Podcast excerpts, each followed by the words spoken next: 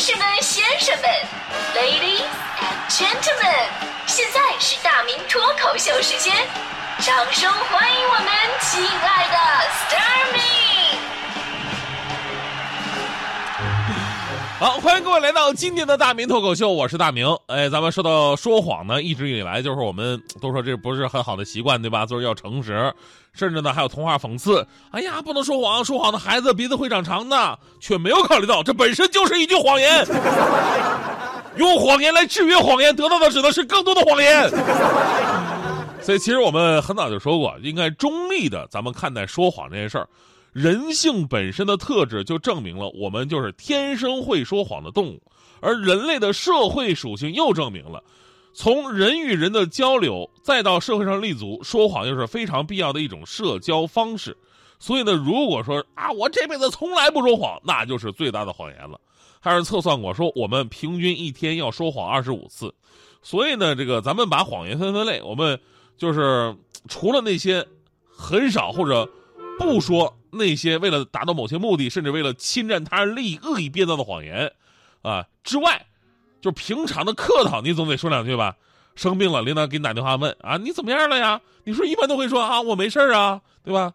你总不能说说的特别具体。哎呀，领导，这我现在脑袋疼啊，肚子疼，心口疼。领导先别挂电话，我再好好体会一会我看哪哪疼。媳妇问你，哎，我穿这个好看吗，老公？啊，你是不是都得说啊，媳妇你特别好看，特别漂亮，对吧？你或者变着法的说漂亮，总不能说赶紧拉着脱脱脱下来，丑丑丑爆了，能找死吗？生活当中这种谎言太多了。家长说啊，压岁钱我给你存着。公交车司机说里边有座，上来就走。服务员说你的菜马上好。小学老师说，你跟我说实话，我不告诉家长。数学老师说，跟你说啊，这节课体育老师有有事上不了啊。英语老师说：“我就占你们一分钟的时间。”学习好的同学说：“哎呀，这次考试又没考好。”一群人来打球说：“哎呦，加一个，我们不会玩。”街边小店说：“老板跑了，老老板娘跳楼大甩卖。”说到这个，我感触特别的深。在我们家老家长春桂林路有那么一家店，老板娘跳楼都跳了十多年了，到现在还跟那坚持甩卖呢。啊，再过两年都都跳楼跳成老字号了都。当然，我们说大多数情况，这说谎都是值得理解的。毕竟绝大多数好言都不是恶意的，只是一种社交礼仪，或者呢，在不伤害别人的情况之下保护自己的方式。这年头，大家伙都不傻，正所谓嘛，人间不拆，乐呵一下就过去了。这东西吧，它不涉及人品。但是呢，也有特殊情况，就是如果你撒这谎吧，太假了，就假到我们无法顺着你的戏路跟着你一起演下去。因为如果跟你演的话，那只能证明我脑子也进水了。那么这种谎言，你应该好好反省一下自己。昨天微博上这个话题就流行开了，就是你说过最假的谎话是什么？很多网友就上来纷纷感慨当年自己的年少无知。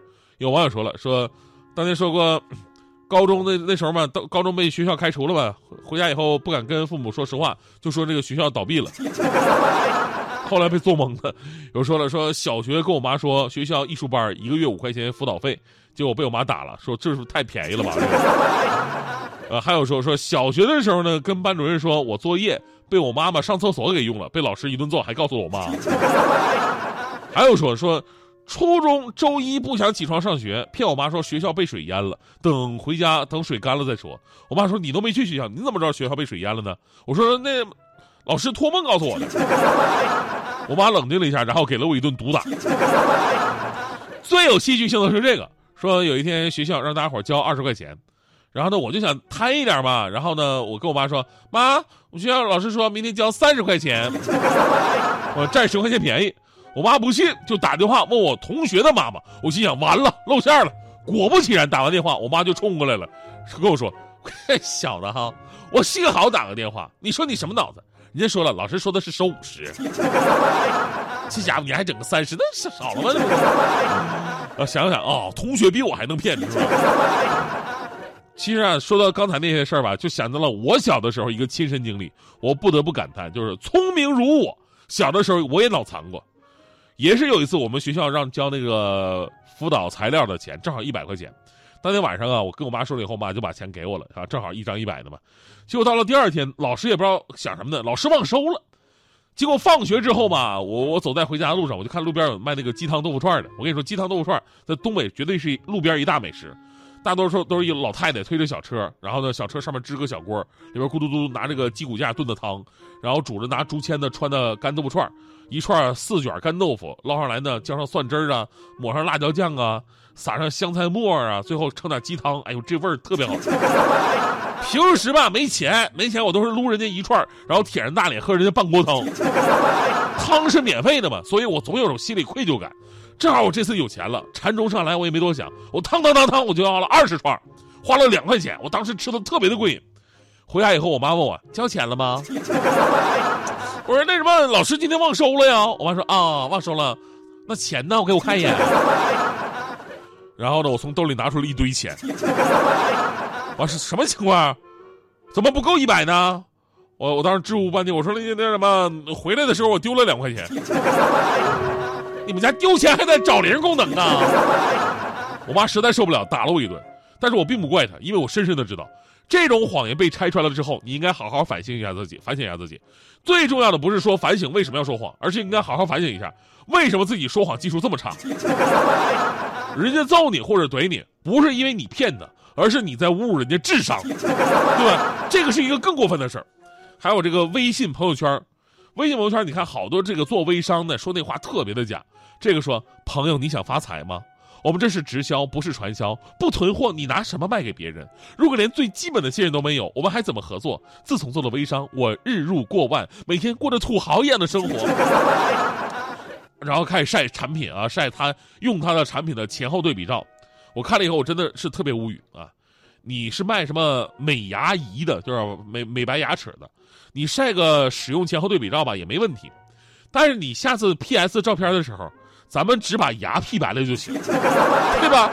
你看你第二张使用后的那个照片，别说牙了，人都跟磨了皮似的。你说你那美白美牙仪还可以磨脸吗？那个，所以啊，回到咱们今天的节目话题，你说过最假的谎，尤其是成年人的世界，偶尔善意或者客套这种说谎无可厚非，但是也得尊重一下对方的智商。如果某些谎说出来真的特别的假，反倒比说真话更为刺激人。就好比大家伙现在出门啊，约会啊，是吧？这个有活动啊，有很多人特别喜欢迟到，迟到就迟到呗，然后各种理由。这个吧，我不普通的迟到我不在意啊，我唯一一次在意就是因为徐强，半天不到，然后我们问他人到哪儿了呀？他微信上说：“哎呀，我地铁上了，地铁上了。”过一会儿问他就是地铁上了，结果迟到了一个小时，来了以后还得不好意思说：“哎，不不好意思啊，今儿路上太堵了啊。”大哥，你坐地铁来，你堵哪儿堵啊？啊！我实在无法配合说啊，是啊。徐强这个还好，毕竟是兄弟，知道吧？比较了解。但如果俩人刚认识的话，你就要这么说，那就毁形象啊。比方说，大迪上次上次去相亲，大迪碰上那男的啊，那男的长得呀就那那样，穿的那样就很一般那种的。结果那男的上来就跟大迪说：“哎，美女，你知道吗？我有房有车，每个月工资过五万。”大迪一听就乐了，结果也算是阅人无数。我看你这气质，一听你这话里就有水分呢，对吧？就这句话一说出来，那那男的脸腾的一下就红了。天哪，不不好意思，被你看出来了。我刚才啊，的确说了半句假话。大迪说：“可不是吗？就你这打扮，你这发型，还有车有房，还月薪过五万，肯定不可能啊！你说我也不是看重物质的人，对吧？你这样的话真的是挺让人反感的。”就那哥们说了：“说哎哎，对对对，等一会儿等会儿的，哎，等等，stop，大姐，那什么啊？我说的这半句是真的。”我真的有车有房，月薪过五万。我说我那个，我说前半句就，我喊你美女那句话是假的。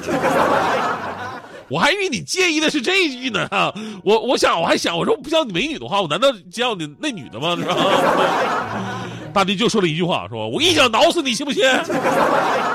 你的心只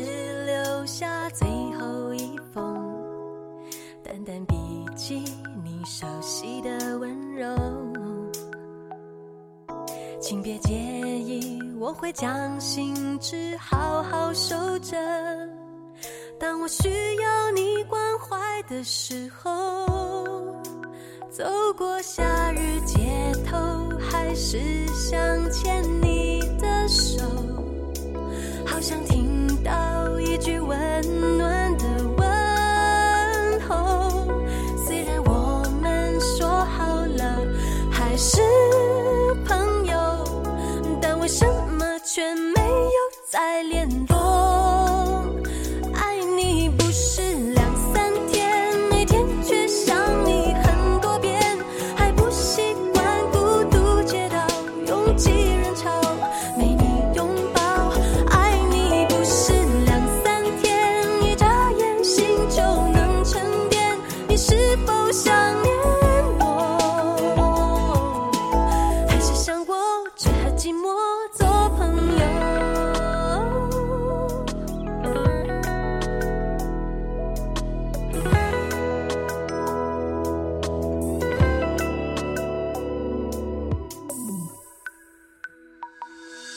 吹给你的信